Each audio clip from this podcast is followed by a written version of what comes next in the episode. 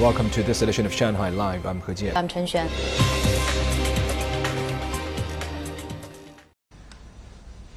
As rescue efforts continue in Hebei province, China's Ministry of Emergency Management has upgraded the national disaster response to level 3. The National Development and Reform Commission has earmarked 100 million yuan for reconstruction costs. Here's Chen Xuan with a look at all the latest. Thank you, He Jian. Well, now, after nearly six days of torrential rainfall in Hebei, the amount of accumulated water is more than twice the amount contained in all of the province's major reservoirs. Rescue and relocation work continues today in the city of Zhuozhou, 80 kilometers southwest of Beijing. Multiple rivers run through the city, which is also one of Hebei's seven flood discharge areas. The additional nearly 400 millimeters of rainfall resulted in an extraordinary level of flooding. Across Hebei, more than 1.2 million people have been relocated, with close to 860,000 of them moved from flood discharge zones. Officials say that the rain has stopped. The city will still have to manage the massive amount of upstream flood waters in the coming weeks. There are still between 300 and 400 million cubic meters of water that'll pass through the city.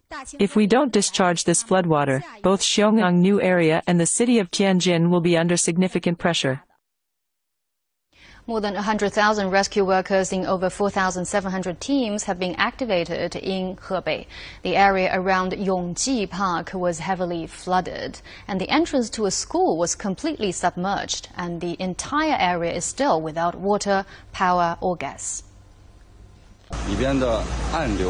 There are strong undercurrents in some of the flooded areas, and it'd be dangerous for us to approach. Between yesterday and today, the water has receded about 150 meters from both shores. We're working to get the rest of the people out. A school has been turned into the city's largest temporary shelter. It's also serving as a headquarter of the rescue teams and a temporary clinic. Thousands of people are now taking shelter there. Back in Beijing, the rain has stopped and flood alerts have been cancelled in the downtown districts. Six suburban districts have downgraded their alert level to yellow. Now, people in the hard-hit villages are being relocated to temporary shelters. A rental apartment building was turned into a shelter. However, water started to come in and power was cut shortly after. As of last night, more than 4,300 people there have been transferred to other locations. Also, early this morning, all passengers on board the three stranded trains were transported to safety. People in nearby villages have been providing food to the stranded passengers. Some of the locals gave out all their food, and they went into their own vegetable patches and harvested some cucumbers and eggplants. The storm system has moved north and is now causing heavy downpours in northeastern China. A basic flood emergency response has been activated. Meteorologists say the amount of rain in the past few days has exceeded three of the most extreme storms ever recorded in northern China. Xingtai City received two years' worth of rain in two days. Two monitoring stations in Beijing recorded 700 millimeters, which is significantly more than the 541 millimeters that fell in the powerful storm of July 2012. Shanghai police said today they have solved all homicide cases for eight consecutive years and all robbery cases for five straight years.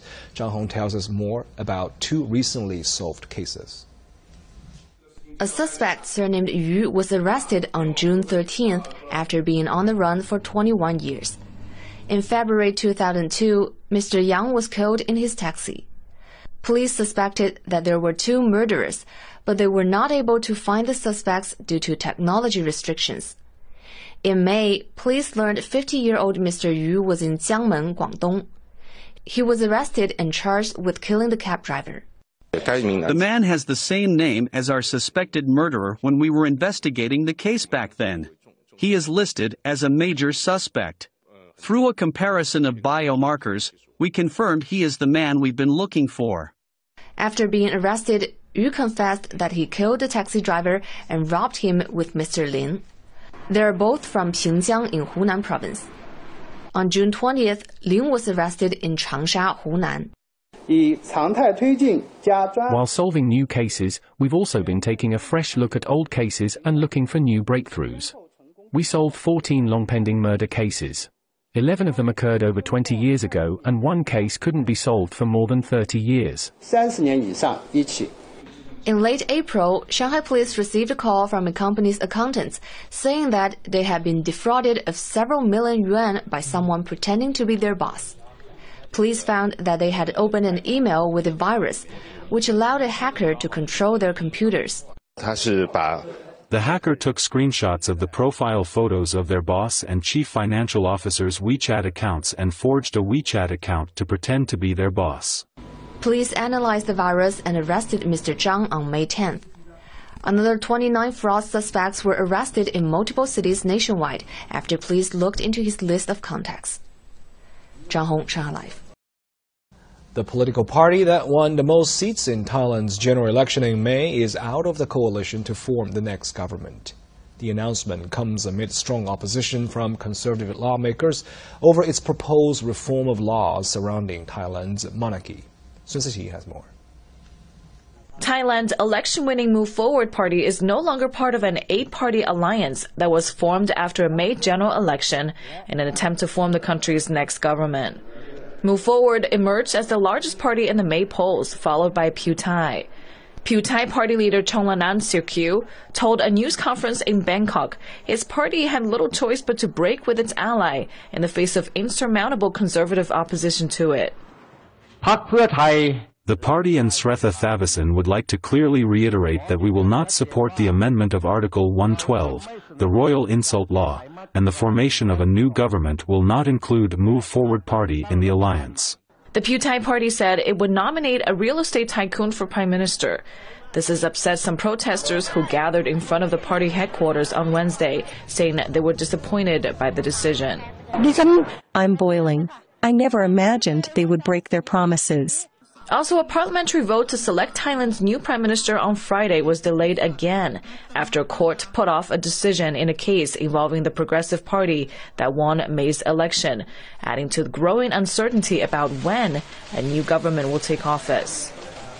Suzy Live.